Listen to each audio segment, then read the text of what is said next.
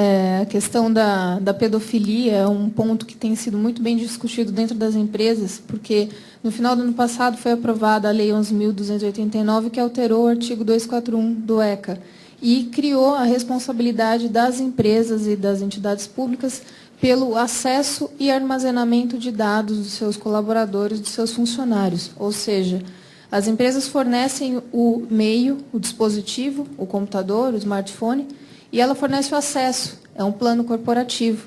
E se ela não souber o que aquele usuário está portando no dispositivo, a responsabilidade é dela, porque ela está servindo como um porteiro da internet ali. Ela é um provedor, digamos, entre aspas, de internet. Ela está fornecendo meios de acesso e de armazenamento.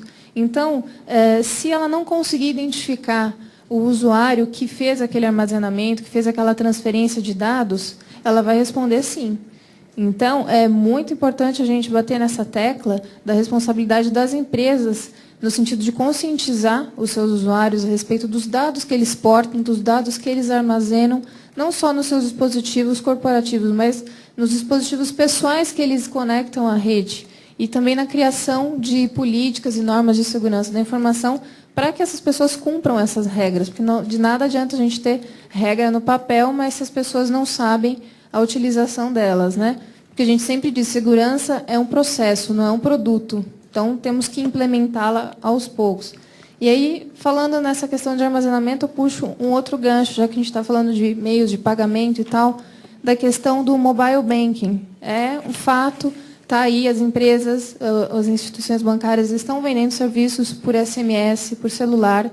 E aí, de quem vai ser a responsabilidade da guarda das provas de um SMS, por exemplo, de uma transação bancária que foi feita via SMS? Nós, no, no nosso escritório, a gente está desenvolvendo um trabalho sobre mobile banking de uma instituição que não vai ter uma agência física, onde o usuário vai poder é, ir até lá. Então, a porta da agência onde fica? Ela está ali, né? a cloud computing. Então, aí cabe também às operadoras de telefonia móvel a guarda dessas provas. Porque se a informação, se o SMS, se a transação bancária ocorre através desses dispositivos, passa pelas operadoras de telefonia, elas são os custodiantes dessa informação. Então, na minha opinião, cabe a elas também o armazenamento dessa